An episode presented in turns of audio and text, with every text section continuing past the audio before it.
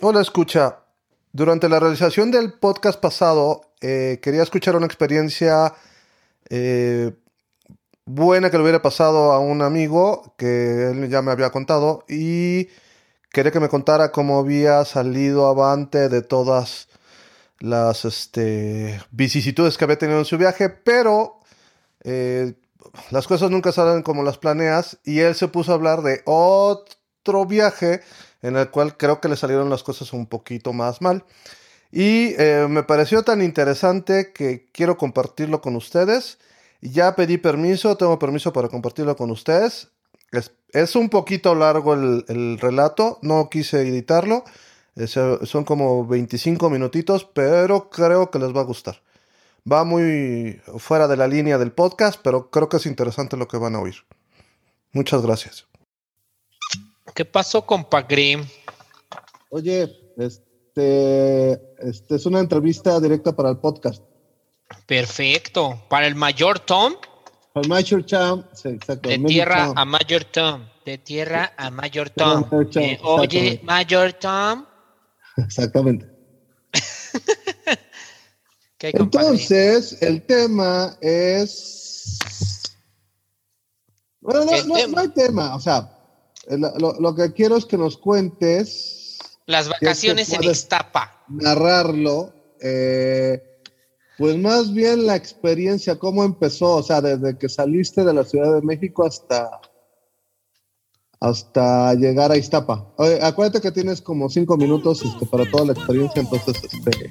Cinco minutos, Milky Way. Echa a andar eh, tus eh, dotes de resumen y de...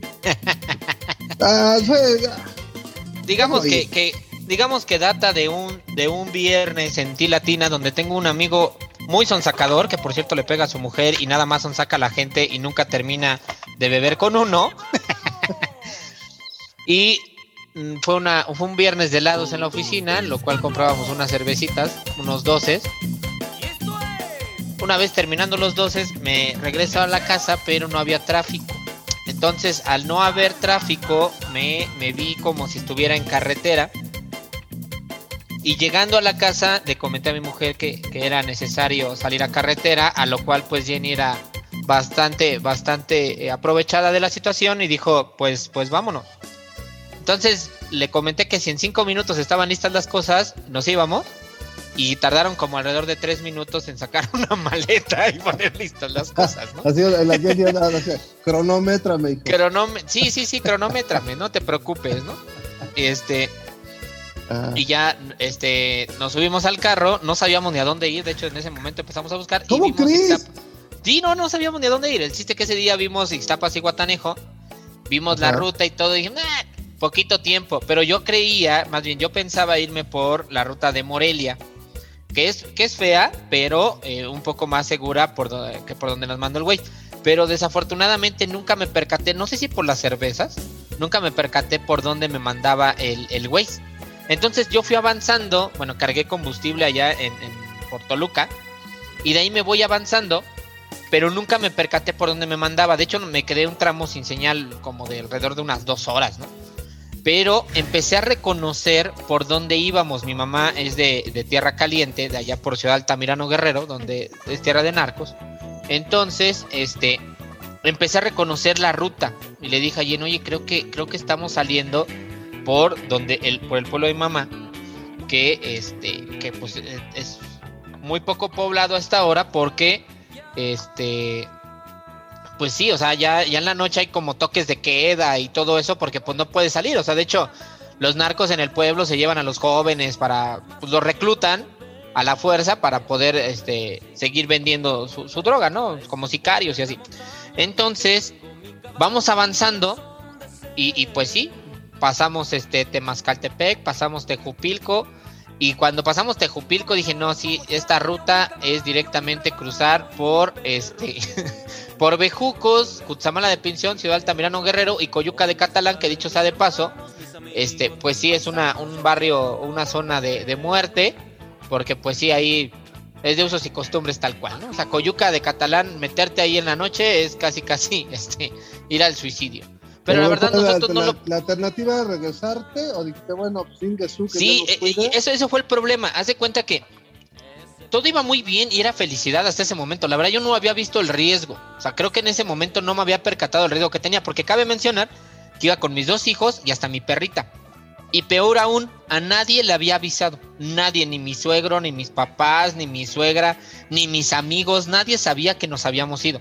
O sea que todavía habría alerta ámbar por ti si no te hubieran encontrado. Correcto, porque nadie supo, o sea, nadie supo que nos íbamos, no estaba mi perrita, no estaba, o sea, nada, nada, nada. O sea, nos, sacamos todas las cosas, a nadie le avisamos y pues no había nada, ni señal, o sea, ni señal para saber por dónde andaba, ¿no?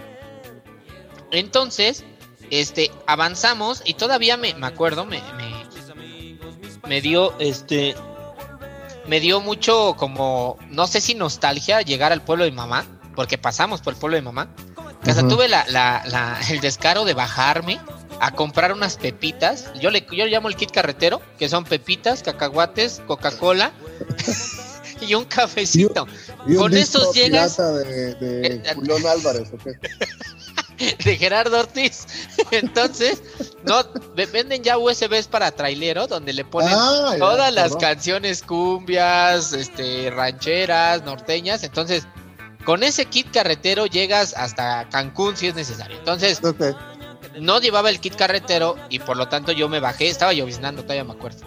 Eran como alrededor de las 2 de la mañana en ese momento. Había una tiendita abierta a la entrada del pueblo de Cutzamala. Este, me, me detengo, compro mi kit carretero, mis chicles, pepitas, cacahuates, todo. Y este, y me subo, pero para ese entonces, te digo, era, era más emoción de decir, oye, estoy en el pueblo de mamá y le estaba contando a mis hijos, no, hijos, yo por aquí iba esto, mira el modelorama, aquí veníamos por la chela, no, aquí para el centro es para acá de este lado, no, y allá a la derecha queda el, barrio de la Tortuguita, que era donde vivía mi abuelito, ¿no? El arroyo y bla, bla, bla, ¿no? Iba muy emocionado, pero todo se acabó hasta que terminamos este Cutzamala y cruzamos un, tramo de Michoacán. estamos, eh, Cutzamala está a los límites de Michoacán y Guerrero. Entonces cruzamos un tramo de eh, Michoacán que se llama Salguero.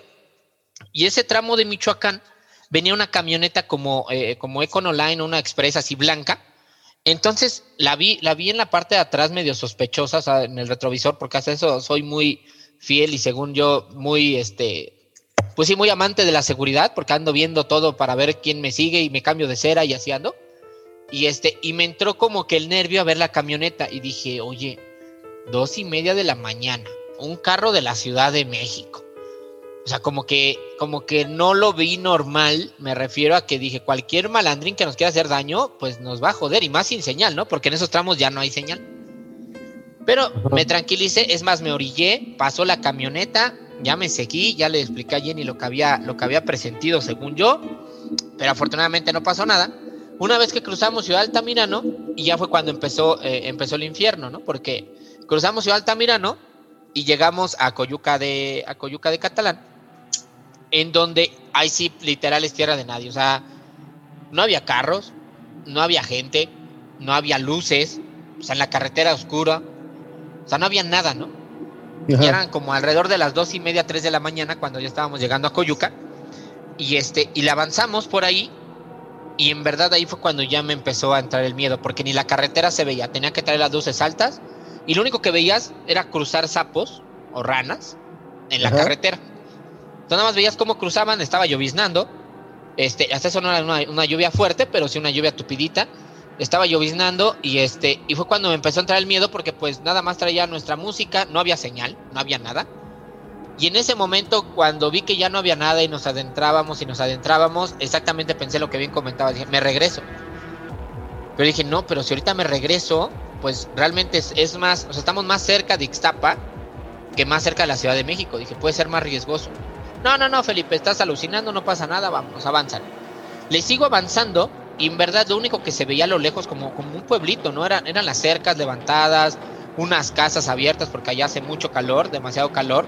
Entonces todas las casas están abiertas, no tienen ventanas, no tienen nada, la gente duerme afuera, ¿no? Pero, o sea, pues nada más eran mis luces, o sea, ni un carro pasaba, ni un carro pasaba. Entonces ya me empezó a entrar como que el nervio, yo ahí sí me empecé a poner muy, muy tenso.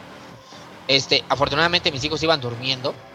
y este, y Jenny ya, por, la hora, ya iba cascabeleando, ¿no? O sea, ya, ya mi esposa lleva así, como que entre más dormida que despierta. Y este, a lo lejos alcanzo a ver en un árbol que decía, este, de la, de la policía comunitaria, ¿no? Que no te espantaras.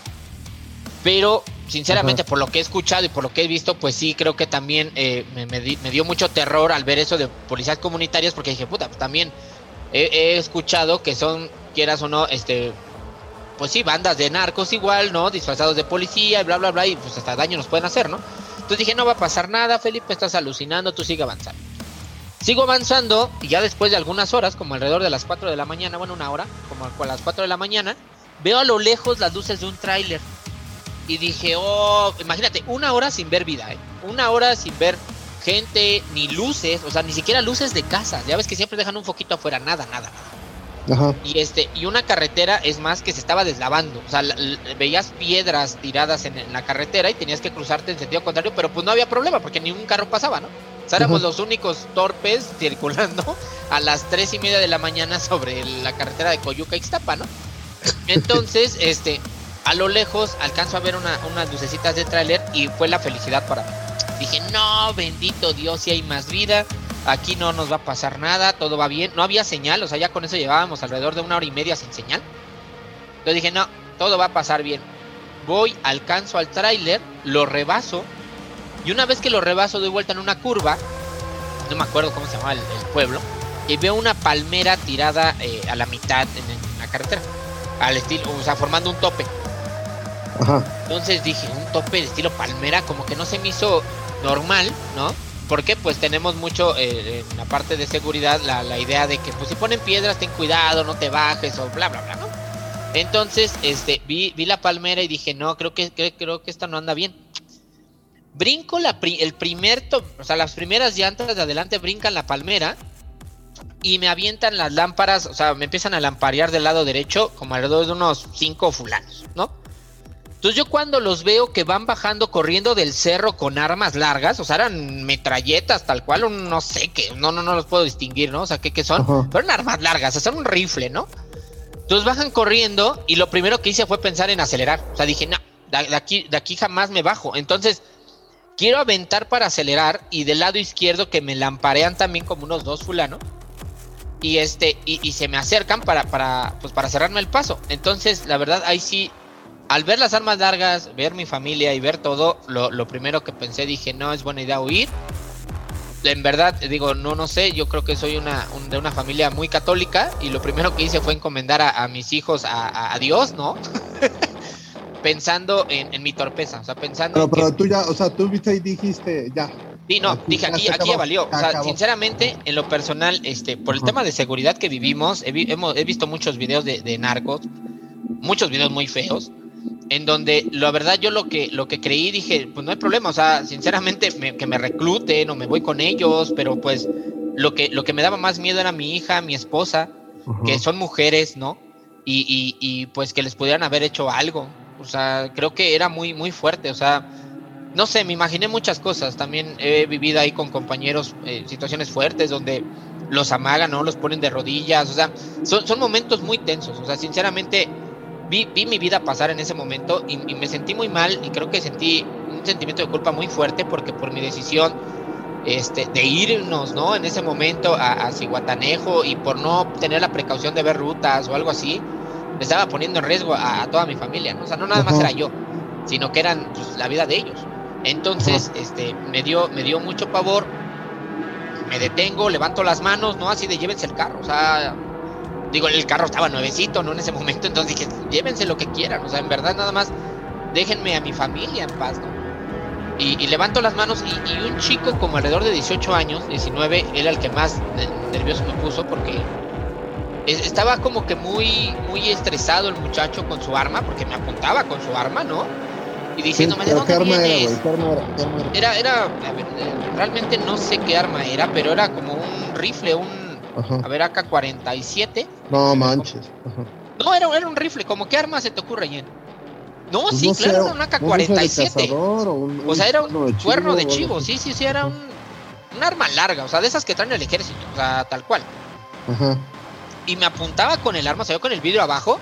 Y me preguntaba, ¿para dónde vas? Y yo, para, para Cihuatanejo, ¿de dónde vienes? No, pues de la Ciudad de México. ¿Y por qué vienes? No, por, para turistear. ¿Y por qué te viniste por aquí? Y yo, pues por, pendejo. Nunca creí, nunca creí que estuviera de esta forma, de este lado, ¿no?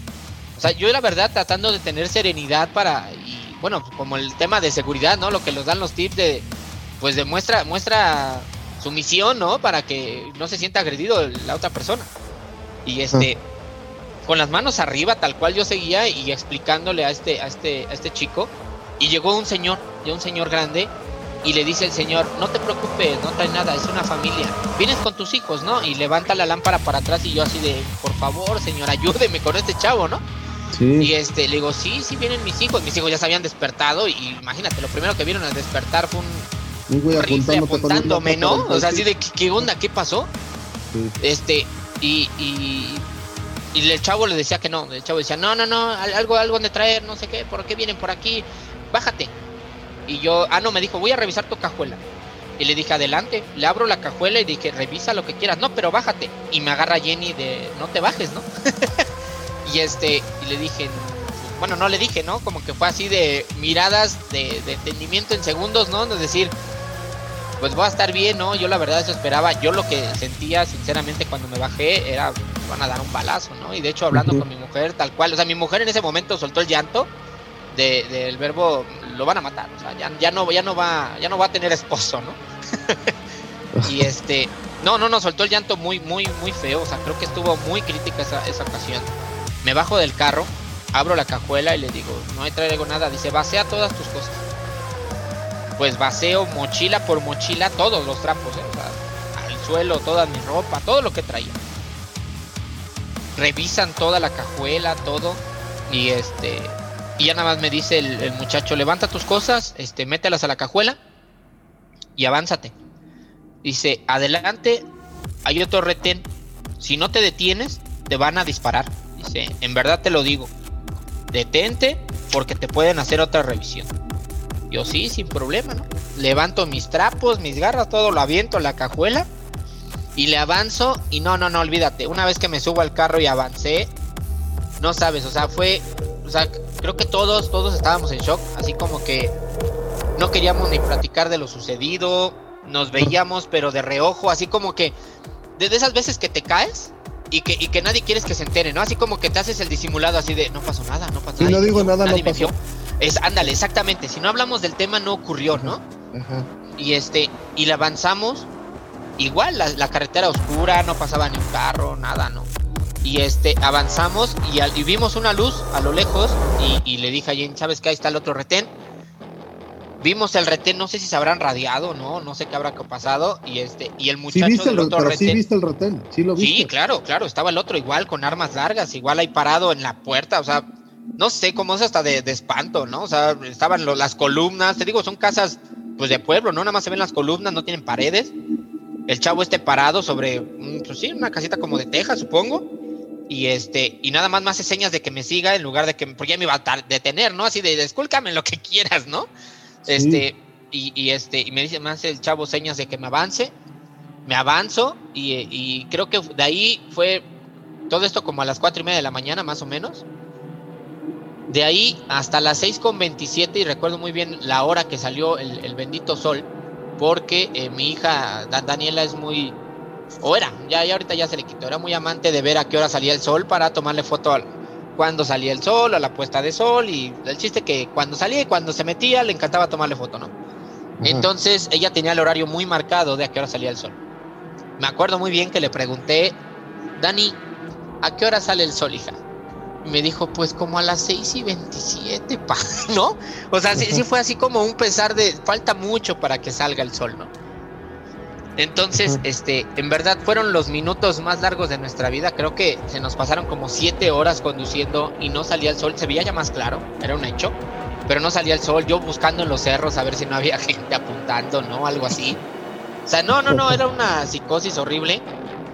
Y una vez que sale el sol, de hecho, fue como que se abrió la gloria, ¿no? Pareciera, porque sale el sol y vemos a la primer gente pasar. Eran dos señoras grandes, muy grandes, como de 70 años aproximadamente, caminando. Pero lo recuerdas como si fuera la película, ¿verdad? No, no, no, no, olvídate, o sea, en serio, o sea, cada gente que veías, me acuerdo muy bien de, su cara, es más, su cara de, ver estos, de dónde salieron, ¿no? O sea, así de como que yo creo que estaban muy acostumbrados a ver una camioneta o, un camión o algo que los llevara, escuchaban ruido de motor, se paraban de las piedras, o sea, porque estaban sentados como en una banquita de piedra, se paraban de las piedras como decir, ya viene el camión de nosotros, ¿no? Y, nos veían a nosotros con cara de, o sea, estos errados, ¿de dónde salieron? Del inframundo, ¿no? O sea, como a qué hora pudieron haber salido para poder llegar a esta hora aquí a cruzar este pueblo, ¿no? y, te digo, o sea, la primera fueron las señoras que nos vieron, las señoras grandes, estas que iban caminando del lado de la carretera, y nos vieron con cara de, extraños, ¿no? Te digo, pasaba las curvas, veías a la gente, se paraba, sea, así de, de, ah, ya llegó nuestro camión y pues éramos nosotros, ¿no? Pasando.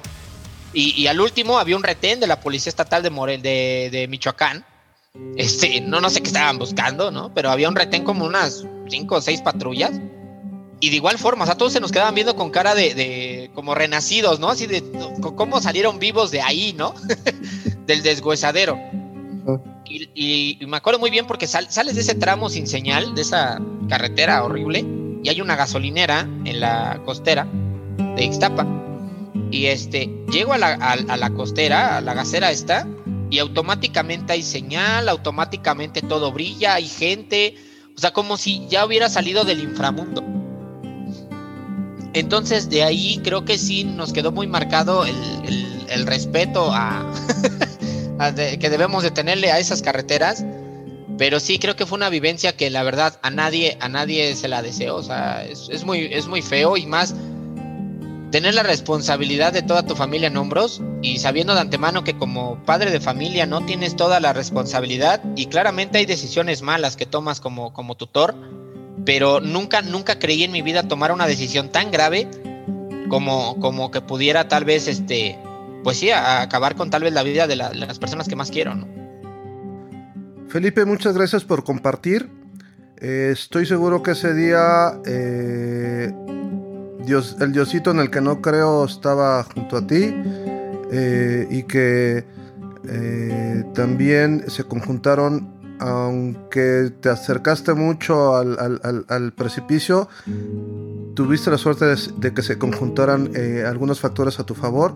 Yo estoy seguro que esta gente también era gente buena, guardias comunitarios y tuviste la suerte que el anciano de la tribu eh, se diera cuenta de la situación y calmara las aguas y todo saliera bien. Eh, queridos escuchas, espero que les haya gustado el relato.